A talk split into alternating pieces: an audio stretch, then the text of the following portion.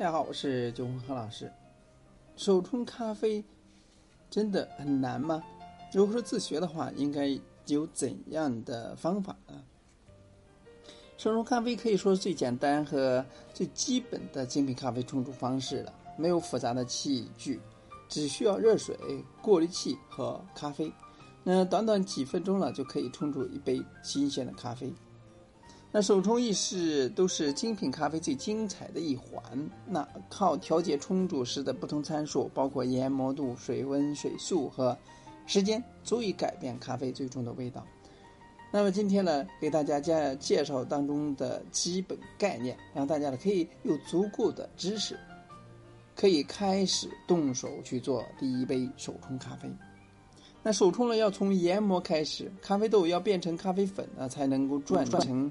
转化成一杯咖啡，所以呢，研磨器主要有两种，一种是高靠刀片高速旋转随机方式的劈开咖啡，那另一种呢是靠两个刀盘转动，把咖啡生豆了，在盘中间有系统的磨细，当中个别理论在此的不多述。那现在只要记住，精品咖啡只会用后者刀盘式。其其可控性和高平均度，研磨的粗细度呢，会影响冲煮的萃取。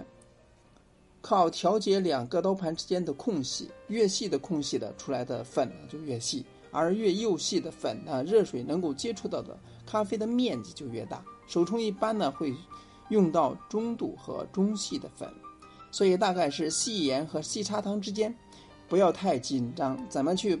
达到合理的粗细呢？学冲煮咖啡其实呢是学习用你的味觉去调整双手，只要学好当中理论，那么往后呢就知道怎样去调节了。所以有咖啡粉之后呢，下一步呢就是准备热水，水温呢会影响冲煮出咖啡的那种味道。为了方便大家记忆和操作呢，可以先简单的把温度呢定制在八十五到九十度之间，冲你的第一杯咖啡。以后呢，再搜索早前相关的温度和风味之间的一些知识。那有咖啡粉、有热水呢，不就可以将咖啡豆中间的香味儿的冲泡出来，变成我们喜爱的咖啡饮料。所以，咖啡粉要经过过滤，分开咖啡液和咖啡渣。不同的过滤设计的都有它的注水要求。不同要求下。那目标都是要达到平均萃取咖啡粉的味道。记住一个重点就是平均，对以后理解和练习冲水手法呢有很大的帮助。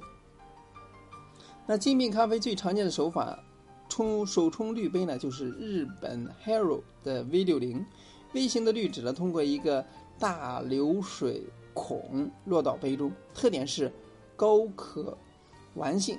那使用者呢，可以通过改变主注水的力度、方向、节奏去改变萃取风味等特性。那么，要用 V 六零冲出一杯好咖啡，往往呢需要累积一定经验和完全理解每一个冲煮参数对于味道的影响。因此呢，我们不建议新手自学 V 六零，因其吐图比其他滤杯的要崎岖。那初学者呢，用。细孔的手冲滤杯可以有较高的犯错缓冲空间，因为滤杯在设计上呢已经设计计算好用孔径大小去限制流量、流速、注水快慢、是否均匀等影响因素显得相对不明显。例如，通常推荐新手用的，嗯 c a l i t a 俗称蛋糕杯，这是属于这一类型。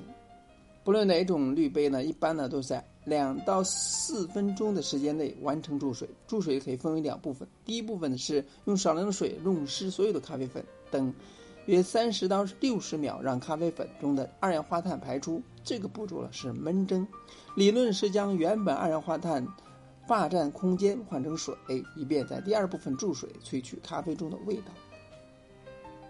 第二部分呢是注水呢，需要学习的是稳定的手法，时间和水量是最重要的参数。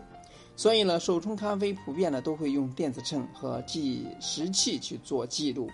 简单的例子是，当每次用两分钟，每二百克水一十五克粉冲出来咖啡过酸和淡味儿，那么下次呢可以用长时间和多些水量去调节味道。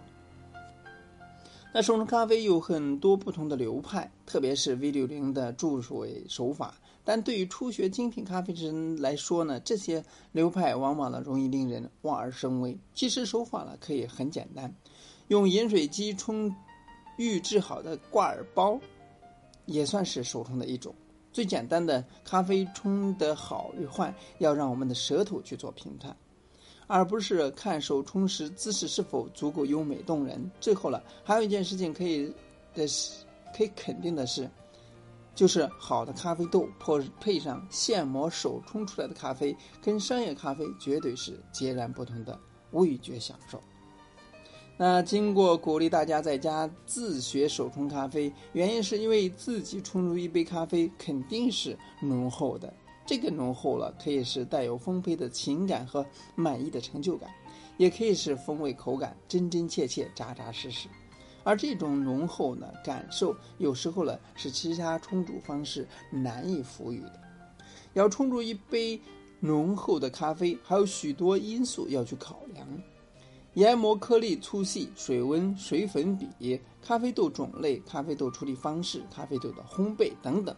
遇到的问题的话，不妨多点与同好、同行呢相互交流，共同学习。当然了，也可以留言共同交流和进步。那希望给大家喜欢这个在家制作咖啡的时候呢，提供一个比较简单可行的冲出器具，也可以冲出一杯比较专业的好喝的咖啡。那今天呢就到这里，咱们下次再见。